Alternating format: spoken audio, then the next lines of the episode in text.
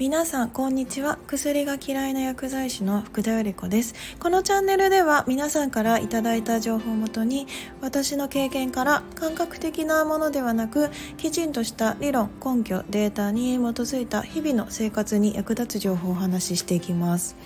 で、えっと、今日は、えっと、だいぶ乾燥が気になってきました、えっと、皆さん乾燥のケアどうされてるかなと思って、えっと、今日はそんなお話をさせていただこうかなと思っています。で、えっと、実は私アレルギーが生まれつきあってアトピー性皮膚炎なんですね。で、えっと、今はもうあのほとんど薬を塗らずとも、えっと、問題なく過ごせているんですが、えっと、生まれた時からかなり、えっと、アトピーの症状がひどくって皮膚に、えっと、かなり、えっと、症状が出ていました見た目にも、えー、かなり影響がある感じでしたね。で今はすごく肌が綺麗なんで、えっと、アトピーだとは思われないと結構皆さんに言われますすごく肌が綺麗ですねと言われます。で、えっと、過去を振り返ってみて、まあ、これが、えっと、私のアトピーの症状を、えっと、やっぱり悪化させてしまっていたんだなっていうこととまあ、薬も、えっと、適切に使用すれば、まあ、良くなるということ、まあ、私はあまり薬は好きではないんですけれども、まあえっと、適切に使用したことによって、まあ、症状が改善されてで、えっと、日常の生活もすごく、えっと、元気に過ごせるようになってきたという経緯もあるので、えっと、そのことについてもお話ししようかなと思います。あとご高齢の方でよく間違いがちな、えっと、皮膚を、保湿したりするようでおいて、えーと、そうじゃないような、えーと、NG 行為についても、えーと、お伝えしようかなと思います。で、えっ、ー、と私あのアトピー性皮膚炎でした。えー、とかなり症状がひどくって、まあ、小中高が一番ひどかったですね。で、えっとまあ、手の関節部あのアトピー性皮膚炎っていうのは肘膝関節部に、えっと、症状がとっても出やすくなります。なので、えっとまあ、アトピーの方って結構関節部に症状が、えっと、見ていただくと出やすいんですね。で私、まあ、もちろん関節部で特に手の関節がひどかったです。まあ、手の関節ほぼ全部の指に、えっと、絆創膏を毎日巻いてるような状態でした。ちょっとやっぱり見た目的って手って見られる場所なのでまあ、あの普通に、えっと、薬剤師として働いてた時もやっぱり手が あまりにひどいのでそれで薬を受け取れたくないということを言われたこともありました。で、まあ、今はもうほとんどそういう症状、まあ、やっぱり稀にはありますがそこまでひどくはないですね。とちっちゃい頃はこうサッカーゴールをギュッと掴んじゃったことによって全部の関節の指がさらに切れて 血まみれになっちゃった 記憶まであるぐらいかなり症状がひどかったしと顔の皮膚も結構剥がれちゃって痛くってこう何か物で冷やしていただいないと、えっと辛いぐらいな感じでした。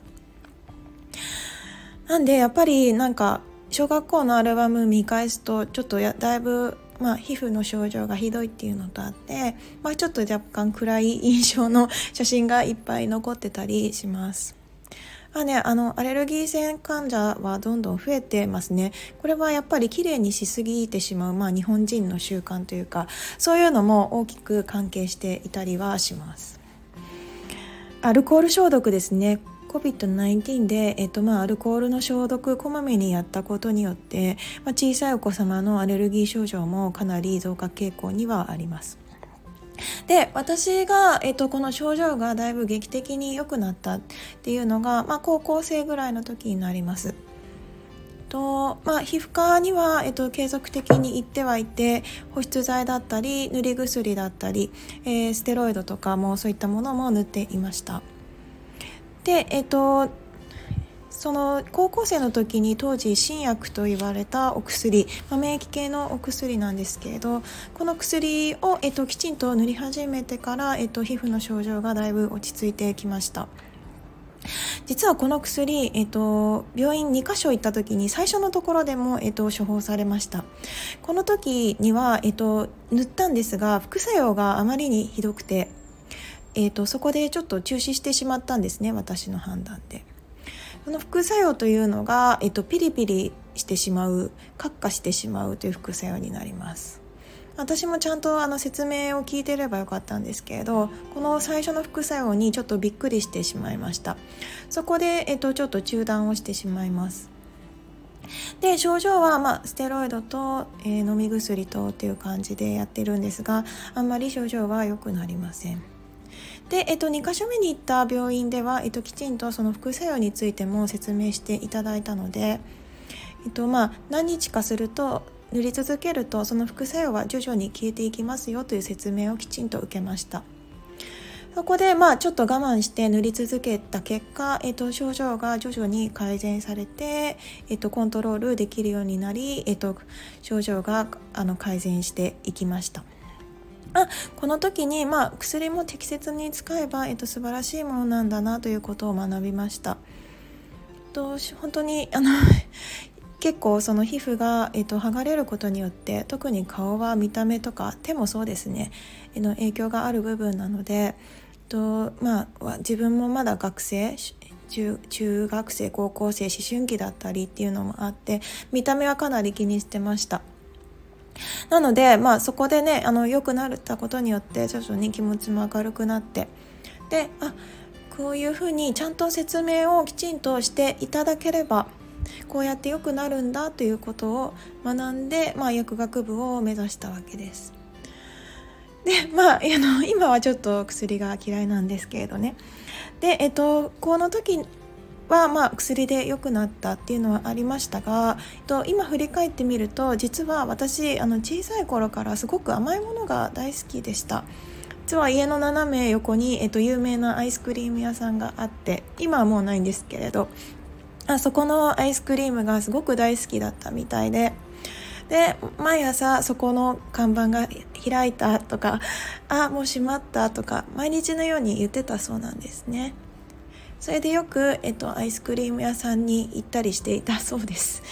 まあね、あの砂糖とかアイスクリームとか、まあ、そういったものは体に良くないなんて話もしてましたけれどやっぱり小さいうちから、まあ、そういったものも食べていたのもすごく良くなかったんだなと今を振り返ってみて思います。なのでねあのやっぱり、えーと、もちろんお薬で良くなった面もあるんですが、まあ、当時を振り返ってみるとやっぱり加工食品であったり、まあ、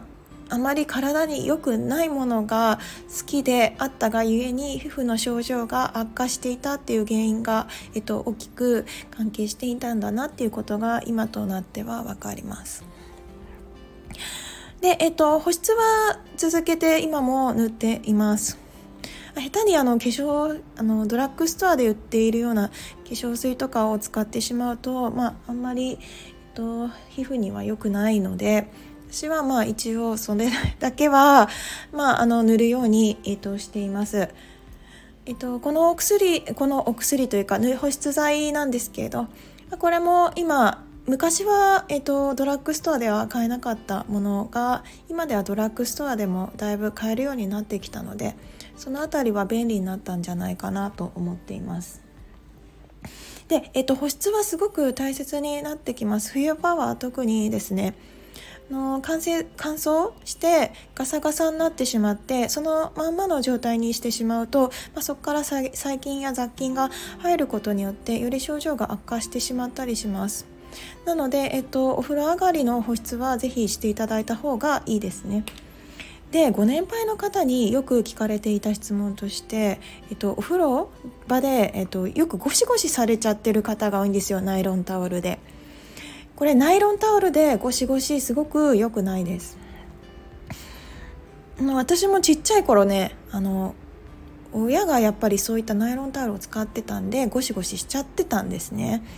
で、えっと、その病院に行き始めてナイロンタオルでゴシゴシは絶対にやめてください。っていうことを言われてから、えっと、泡とか、まあ、あのナイロンタオルではないもので洗うようにしました。今も今はもうほとんど泡で洗うような感じで何も道具は使っていません。ゴシゴシすっごく気持ちいいんですけれどこれすごくかあの良くないです。皮膚の、えっと、免疫機能というかバリア機能を、えっと、下げてしまいます。そして、えっと、ゴシゴシして気持ちいいんですがそこから、えっと、水分の蒸発もお風呂上がった後に急激に飛んでいってしまうのでなのでより乾燥しやすくなってしまいます。あと、えっと、匂いですね雑菌とかが入りやすくなるので、えっと、匂いの原因になっちゃったりしますなんでねよくあのドラッグストアの商品で加齢臭対策とか、まあ、匂い対策として、えっと、いろいろ商品売られているんですけれどもまああのこの匂いがもし気になるという方がいたらちょっとゴシゴシしちゃってないかっていうのをまず考えてみてください。あの本当に年齢を重ねれば重ねるほどゴシゴシ率高いんですよね。まあ、若い人でもいなくはないとは思うんですがあの本当にゴシゴシは良くなくてその対策のためにまた匂い対策とかって言ってまたそういった商品を買うと余計にお金かかっちゃうしむしろ、えっと、泡で優しく洗うだけで、えっと、汚れて落ちます。以前あのシャンプーのお話もしました、えっと、頭あの今私湯シャンだけなんですがお湯だけで8割の汚れは落ちますあの夜洗いっていうんですが美容師の方も、えっと、この方は必ず勉強してらっしゃってて夜洗いというのがすごく大切でで8割でもうあの綺麗に頭皮の汚れはほぼ取れるそうなんですね。そこにやっぱりシャンプーとか、えっと、コンディショナーとか、まあ、余計なものって言ったら変ですけれどそういったものをプラスしてしまうとまああの 海面活性剤の危険性については以前お話ししましたけれど、まあ、そこでまたえ匂いの原因になっちゃったりしてるんですよね。まあ、私なんかもずっとシャンプーリンスコンディショナーって普通にやってきましたけれどこれ何でしてたのかなって思うとやっぱり匂いが、えっと、どこかしら気になるからっていう、まあ、CM の影響も大きかったりします。匂う匂うことが、えっと、良くないことでまあ、それが、えっと、相手に不快感を当てないために、まあ、商品をそれは売らせたいという ことが関係したりしていてなので、えっと、ゴシゴシとかあと、まあ、そのシャンプーとかも結局あの本当に夜洗いをきちんとしていただければほぼ使わなくなってきます。匂いも気なら気にならなくなってきますね。私も最初これ本当信用してませんでした。ただやっぱりあの専門的な美容師の方の、えっと、記事であったりそういった文を読んで、まあ、ちょっと実行してみたらあ実際にそうだし、えっと、あのそっちの方が髪にもいいなということに気づきました。なのでまあ私結構白髪まだ全然ないんですよ。この年齢になると結構白髪染めとか、まあ、私よりも若い方で逆にいろいろお手入れしちゃってる人の方が髪の毛が、えー、と少なかったり結構あの抜け毛が多かったりしてますね。白髪が多かったりとか。まあ、ご本人はその対策としていろいろされてるんですされてるのかもしれないんですけれど逆にお金をかけない方が、まあ、髪の毛もふさふさになるしあの乾燥もしにくくて、えーと、よりあのお金も貯まるし あのおすすめだったりします。あで今日は、えーと、乾燥についてお話しさせていただきました。とあとまあ今日お話しできなかった、えーと、と汗腺というお話これもちょっと前からしたかったんですね。感染症の感染ではなくて乾燥した鱗と書いた感じで感染と言います。これも皮膚に関わる疾患になってきてあこのお話、えっと、また次回の機会にお話できたらなと思っています。海面活性剤については過去の配信を概要欄のところに貼ってますのでもしご興味がある方は見てみてください。この番組が良かったなと思っていただけましたら、ぜひいいねと、チャンネル登録していただくと通知が来ますので、もしよかったらよろしくお願いします。今日も良い一日をお過ごしください。Have a nice day. Bye bye.。